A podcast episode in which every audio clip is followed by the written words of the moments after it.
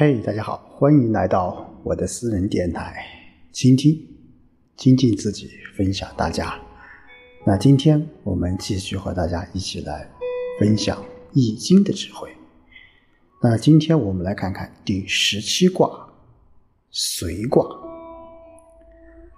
那随卦从卦象来看，上面是一个兑卦，那下面是一个震卦，也就是说是叫泽雷随啊。那下面是一个雷，上面是一个泽。那在说卦当中，我们说动万物者，莫近乎雷；那悦万物者，莫悦乎泽。啊，所以说，在这个水卦的团转当中，是以动而悦来赞美这一卦。啊，那我们说下面它一卦是一个震，是雷。啊，正是因为雷的动，而到上面，啊，这个泽才能感受到这种动。因此，呃，我们说随卦，它的卦辞是叫“随元亨利贞无咎”。啊，我们说随是指卦。啊，我们今天现在讲叫随从，随从啊，随啊，它有从之意啊，因为这个卦它象征着随从啊，所以说是大为亨通的，是有利于做大事的，是无灾祸的，所以说元亨利贞。刚才我们说在团词当中说随刚来而下柔。动而悦，随啊，大恒真无咎，而天下随时，随时之意，大义在。我们刚才也说了，叫动而悦啊，随从就阳刚来，屈居于阴柔之下啊，就是我们马上讲，就初九啊和六二他们俩之间的关系啊。震动而充满喜悦，故有众人相随，大为亨通。就做大事而无灾害，因而是天下之物随之以时宜的时机，随从以时宜的时机意义是非常伟大的。那换句话说，我们说随卦这个当中是随从，随从要选择合意的时机随从别人啊。换句话说，就随从。而不盲从，啊，所以说我们追随喜悦是每个人啊所向往的，无论古人还是现代，啊，随时势而动，就不会有灾难，所以我们说爻辞当中就是说什么叫元亨利贞无咎，啊，无咎。好，我们一起来看看这个。嗯，各个爻辞啊，初九，官有余，贞吉，出门交有功。哎，官有余啊，这个官当然有很多种解释啊，呃，有的人要是通管，但是我个人认为在这里面，官有余就是说是这种职能部门啊，或者是人的这种啊这种功能。啊，职能是随着时间会什么会改变的，就会有吉祥。那你就现在就是说，我们无论做什么事情，我们都要随着时间的变化，随着时势的变化，叫因势而为，啊，顺势而为，这样你才能够什么啊，就无咎，就会吉祥。啊，出门交友功啊，出门与人交往就能够成成功。啊就为什么说，我们说初九是阳爻啊，那照说这个阳爻应该是在阴爻上面对不对啊？啊，应该是在这个，呃，但是这一卦当中呢，阳爻初九反而是在六二什么之下，啊，这个初九主的这个地位改变了，也就是说，爻辞中所说的“官有余”，这恰好符合随卦卦辞所说的什么“刚来啊下柔”的这种精神啊。就阳刚是居于阴柔之下，这意味着什么？意味着就是说，我们初九是不以主自居，变主为从啊。我们说随从随从，为什么呢？就是他本来是主，而现在我是从了啊，就是把我这种尊贵的这种地位是随从于六阿了。这样怎么样？这样你肯定是啊贞吉的。啊，真记的，你又不在家内，你又出去交往，啊，这样你就会什么？哎，有功，啊，有功。好，六二，系小子失丈夫，啊，要包括啊，我们后面的六三系丈夫失小子，啊，这个都是相连的。那这个小子和丈夫到底是谁呢？啊，我个人觉得这个，小子失小子，那就是说我们是啊，弃小子就是指初九啊，失丈夫就是指九五啊。我们初九是离这个六二是比较近的，所以说这时候他依附这个阳爻，依附小子。失去阳刚之大丈夫，这个大丈夫，我个人认为是九五，因为九五离的什么，离他比较远，啊，比较远，所以说这一卦辞，我个人认为叫系小子失丈夫，啊，那当然我们说为什么啊？现在我们说一个女子啊，她选择，她为什么选择这个年轻的小伙子，而没有选择了一个？很成熟的、很稳重的大丈夫，啊，我个人觉得一个方面，因为她离六二比较近；二个，我觉得，啊，呃，因为这个阳居阴下，就谦恭有礼啊，他能够得到这种六二的这种芳心，啊，好，六三系丈夫失小子，虽有求得，力俱真，啊，刚才我们讲了。这个随从居于上位者，你要注意这个守正啊。六三与上面的九四阳爻相比，就来依附于九四这个丈夫了啊。以阳以阴随阳，就当然肯定是有求必得。而初九，我们说这个小子地位比较卑下啊，何况他已经被六二所系了，所以这个被六三舍弃了。这样看来，我们说六三系丈夫失小子是舍下而取上，这似乎也是很自然的一件事情，对不对？就像现在人，我们说我们啊，肯定是人往高处走，水往低处流。当然，我们说往高处走，求高也要求稳啊，也要求稳。就是说六三他系这个丈夫，他是九四啊。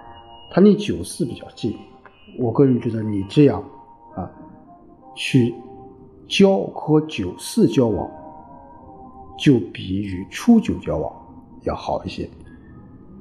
当然，这个时候你要什么啊？你求而有所得啊，要利于守矩正道。就什么意思呢？就是你不要得意忘形就好，你就要安居守正，这样你就无咎。九四虽有祸，真凶有福在道，以民何咎？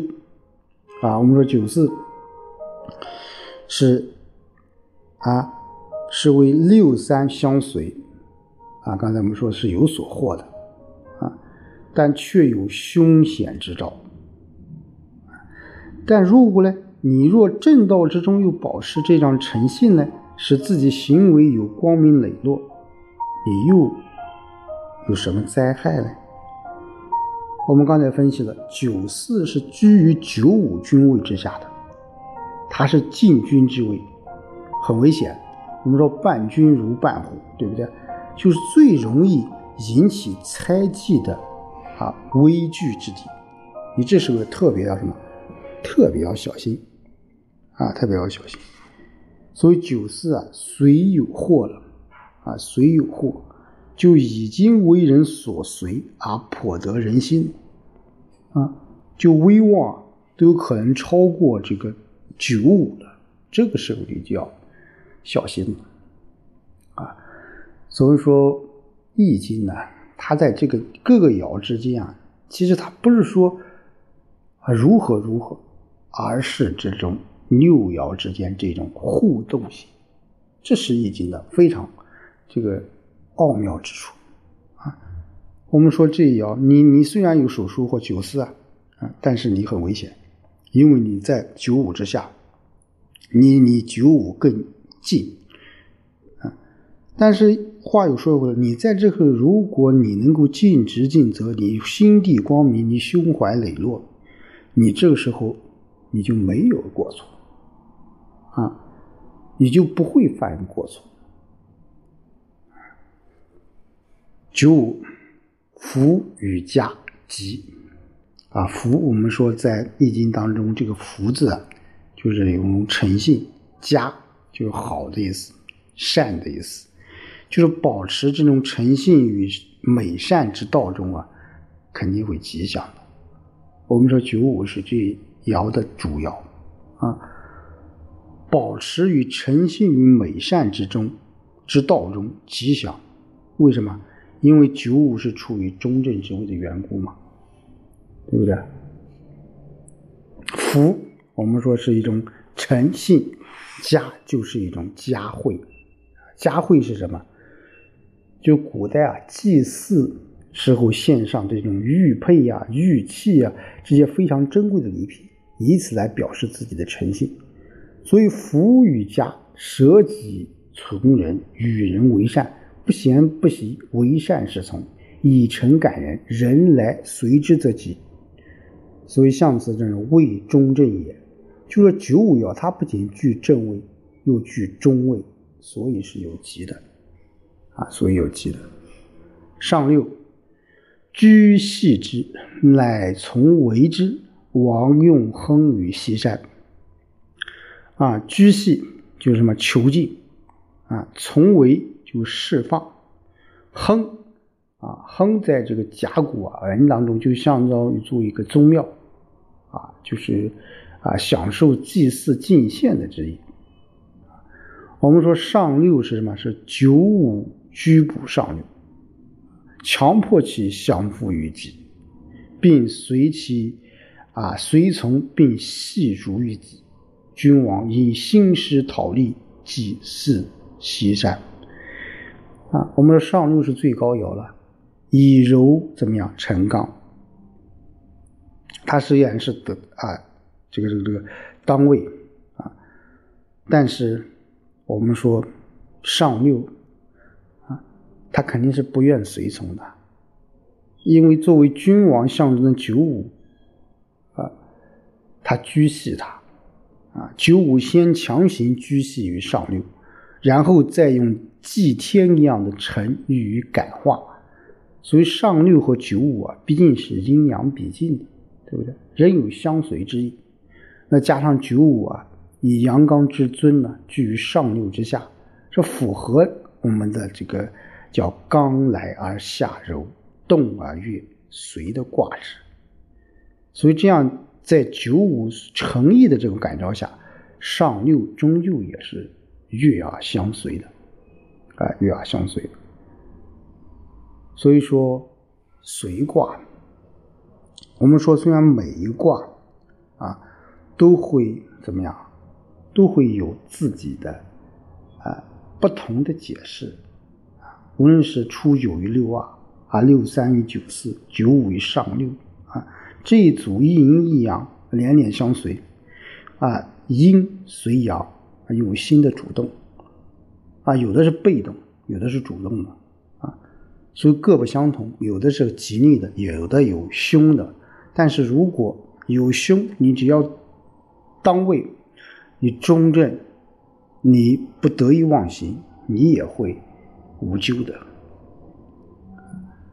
所以说，我们古人讲到，就是说，我们的海水会随着月亮的阴晴月圆而潮起潮落，那候鸟也会随着季节的变化而迁徙繁殖，那国家的大政方针也会随着民意、随着真理而不断去改善和完善。